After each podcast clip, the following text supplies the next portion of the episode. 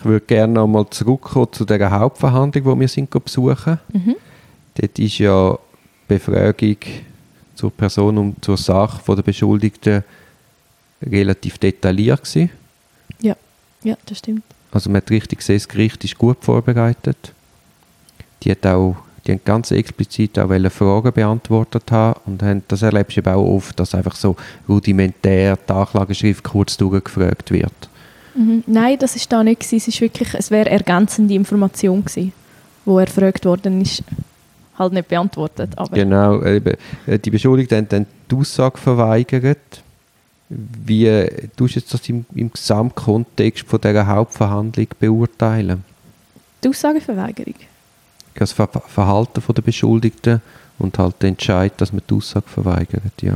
Ja, also das finde ich jetzt mega schwierig als Zuschauer zu bewerten, weil ich habe keine Ahnung, was in diesen Akten drin ist.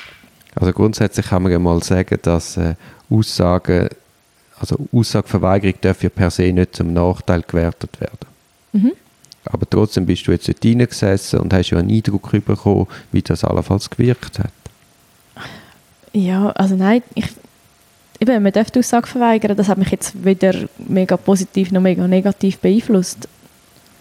Das, das finde ich jetzt nicht, eben, das ist einfach okay, das ist jedem sein Recht. Ich habe es ein bisschen lustig gefunden, dass man zum Teil nicht so weiss, wo, wo anfangen und wo aufhören mit der Aussageverweigerung. Also wenn man zwar noch seinen Namen und Personale bestätigt und dann geht es in die Befragung und dann plötzlich, oh ja, jetzt wäre der Moment, wo ich nichts mehr sagen. Oder dann kommt halt die Frage zum, ja, ähm, wenn sie die und die Äußerung zu dem, dem Thema der Verteidigung überlassen, dann sagt man, ey, keine Aussage dabei, würde man dort das Ja können machen Das habe ich jetzt als ein bisschen lustig empfunden. Aber Es ist ja dann der eine beschuldigt, hat ja dann eben angefangen zu antworten, worauf sein Verteidiger ganz nervös ihm beschieden hat, sorry. dass das so jetzt nicht geht.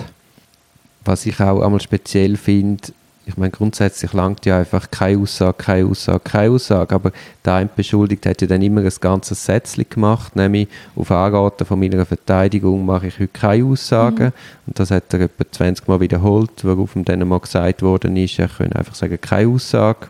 Mhm. Ich finde lustig, dass dass es eben so Beschuldigte gibt, wo das psychologisch auch wichtig ist, das können sagen, mein Verteidiger hat gesagt und darum sage ich nichts. Ja, aber ich verstehe das im Fall noch. Ich, ich, Ja, ja, es- also ich, nicht 20 Mal vielleicht, aber so bei der ersten Frage würde ich wahrscheinlich das auch genau so sagen. Einfach, dass klar ist, es ist nicht, weil ich bocken sondern es hat im Fall eine Strategie dahinter. Gut, wenn wir gerade bei den strategischen Fragen sind, wann würdest du denn deinem Klienten raten, die Aussage verweigern? Ja, solange, also wenn der Sachverhalt nicht komplett durch die Akten erstellt ist, 100% und man noch für eine Verurteilung auf Aussagen angewiesen ist, sicher dann. Also dann sollte ja wie nicht zu viele Infos noch liefern. Ja, ja, logisch. Also wenn es rechtlich oder äh, im Sachverhalt Lücken gibt, die es nicht füllen können, dann sollte man sicher die Aussage verweigern. Und es ist auch eben, auch wenn es die Lücken nicht gibt, ich meine, je- mehr, oder der Beschuldigte wird dann unter Umständen vier, fünf, sechs, sieben Mal befragt und dann gibt es zwangsläufig irgendwelche Widersprüche, die es einem können aufhängen können. Und der Geschädigte ist dann vielleicht ein, zweimal befragt und dann kommt man einmal und sagt, ja, Geschädigte ist stringent, immer das Gleiche gesagt. Ja, den haben wir auch nur zweimal befragt, oder? Ja. Und nicht einmal detailliert. Also es ist dann so, ja, mehr Aussagen sind nicht, ist nicht besser. Also im gescheitsten Fall tut man sich einmal erklären, einmal stringent vorbereitet erklären und sonst hebt man das Maul. Mhm.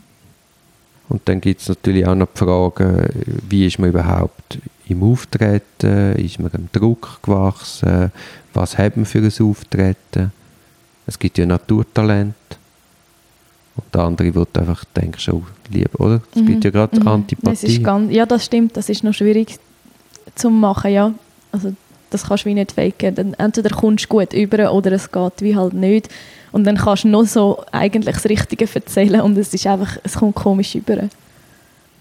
man hat natürlich, wenn man die Aussage verweigert, aus, aus, aus, hat man natürlich eine psychologische Wirkung. Also es, es, es, es widerspricht ein bisschen am Anschein von einer vernünftigen Lebenserfahrung. Man tut sich verteidigen, wenn man angegriffen wird, man will sich erklären. Also Aussageverweigerung ist eine absolute Ausnahme, auch vor Gericht. Ja, aber ich glaube, also vielleicht nicht die Leute, die, also irgendein Durchschnittsbeobachter, aber die Leute, die dort äh, arbeiten, die können das gut in den Kontext hineinsetzen. Ich habe nicht das Gefühl, dass man wegen dem einen Nachteil hat. Nein, nein, das glaube ich auch nicht. Aber äh, das Psychologische sollte man gleich nicht unterschätzen. Und dem kann man ja entgegenwirken. Dass man eben dann vielleicht ein, ein ausgiebiges Schlusswort macht oder dass man nicht auf Fragen Be Antwort gibt, weil das ist ja immer ein, bisschen ein Katz- und Maus-Spiel, mhm. sondern dass man sagt, okay, ich, ich habe meinen Standpunkt, ich trage dann am Schluss vor, aber ich bitte Sie zu, zu akzeptieren, dass ich keine Fragen beantworte oder dass man sich halt vorgängig einlädt. Also da gibt es schon Mittel, um dem mhm. entgegenwirken. Ja. Also ist klar, das hat juristisch keine Wirkung, aber, aber so psychologisch hat das durchaus ähm, Relevanz. Ja, also ich glaube das. Ich meine nur einfach, ich hoffe und gehe eigentlich davon aus, dass nachher so die Antipathie oder Sympathie nicht reinspielt. Also dass genau das Psychologische kannst ausblenden im Entscheid selber. Ja, aber ich, also, ich meine, ich, ich habe es schon erlebt bei, bei Beschuldigten, die sehr gut können auftreten können. Mhm. Sehr zugewandt, sehr äh, positiv, sehr, oder sehr äh, eindringlich oder sehr rührend. Und das hat durchaus einen Einfluss. Gut, das also man vergibt in die Richtung vielleicht schon, ja. Also wenn man einfach sagt, man sagt, macht nie Aussagen, das ist immer die Strategie, will ich das nicht unterstreichen. Es ist immer ein taktisches Abwägen, das will ich eigentlich nur sagen. Privatkläger ist ja dann befragt worden auf seinen eigenen Antrag hin. Mhm. Wie, hast denn, wie hast du das gefunden?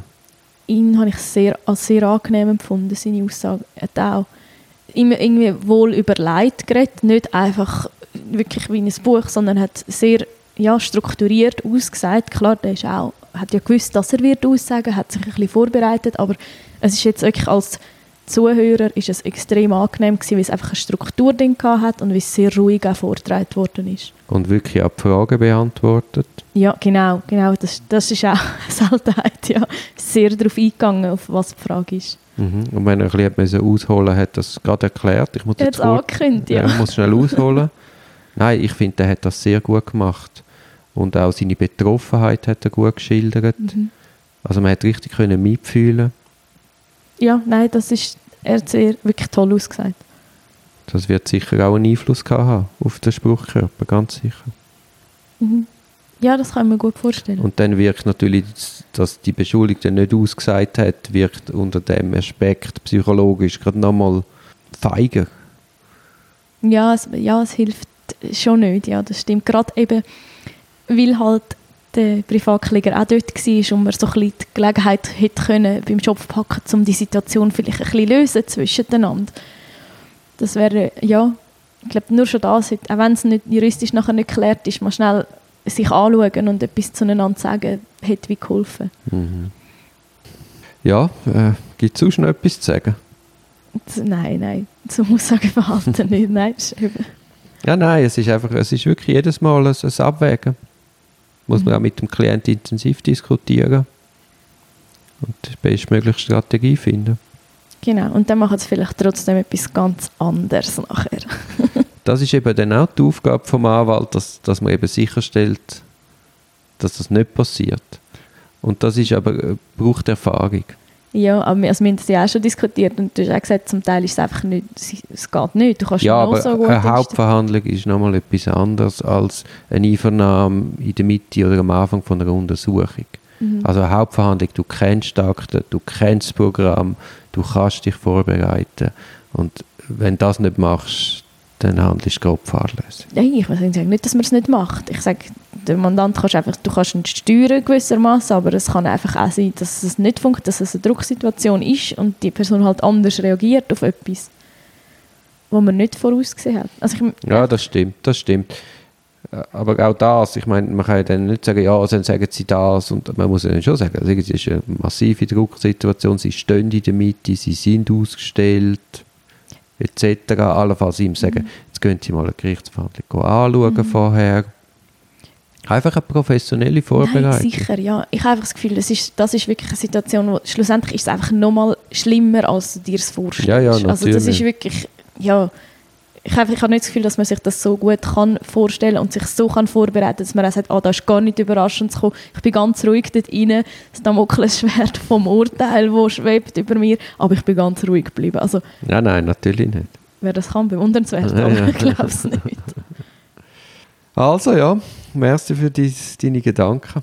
Gerne.